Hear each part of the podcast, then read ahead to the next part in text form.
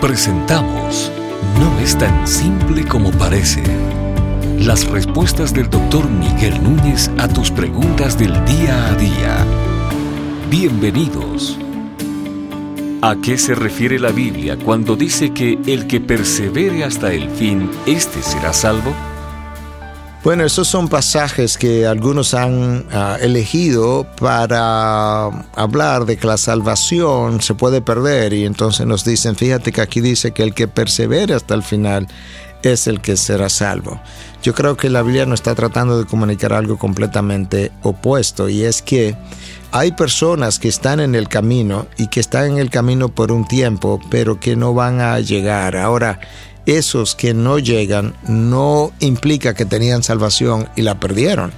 Lo que Dios nos está diciendo es que si verdaderamente alguien es salvo, esa persona va a terminar. Y la manera como nosotros humanamente desde aquí abajo podemos saber con toda certidumbre si alguien verdaderamente es salvo es justamente porque llegó, llegó hasta el final sin nunca desviarse.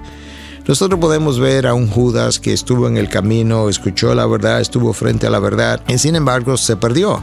Pero la palabra misma de Dios dice que él era un diablo desde el principio. Entonces eso está claro de que Judas no perdió una salvación, sino que Judas escondió el hecho de que él no era salvo.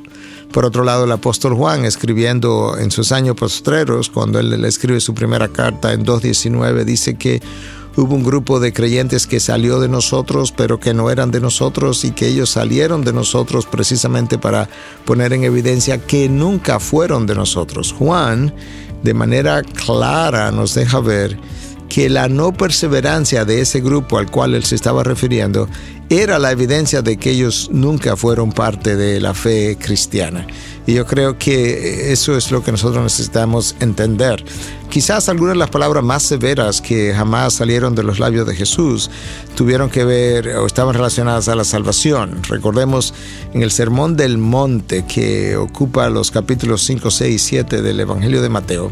En el capítulo 7, que es el último capítulo de este, de este sermón, Cristo dice alrededor del versículo 22, 23, 24, que en aquel día muchos vendrán a mí y me dirán, Señor, Señor, en tu nombre echamos fuera demonios, en tu nombre predicamos en tu nombre hicimos milagros y que Él dirá fuera de aquí que yo jamás os conocí. Nota como Cristo dice jamás, o sea, no fue que hubo una vez que yo los conocí y luego dejé de conocerlo, no, es que nunca los reconocí como míos. Y entonces ahí tú tienes también otra evidencia más de que realmente la perseverancia es una señal de que verdaderamente yo soy salvo. Y a eso es que Cristo se está refiriendo. Mira la parábola del sembrador, como una semilla cayeron en un tipo de terreno y otras en otro. Y entonces algunas semillas pues brotaron, comenzaron a tener vida y sin embargo cuando salió el sol sus raíces se murieron y, las semillas no dieron ningún fruto. Y Cristo estaba diciendo que así mismo ocurre en el mundo, donde la semilla cae en terreno fértil y terreno no fértil. Y entonces podemos ver cómo inicialmente algunos pudieran dar frutos como resultado de la palabra que escucharon, pero representan esa semilla que no perseveró, esa, esa, esa matita, ese arbusto que comenzó a crecer pero que no perseveró y que en el tiempo mostró que realmente lo que tuvo fue algo, una experiencia efímera quizá emocional de parte del creyente, pero que no hubo una conversión completa. Yo creo que a eso es que este texto se está refiriendo y creo que con eso completamos la pregunta.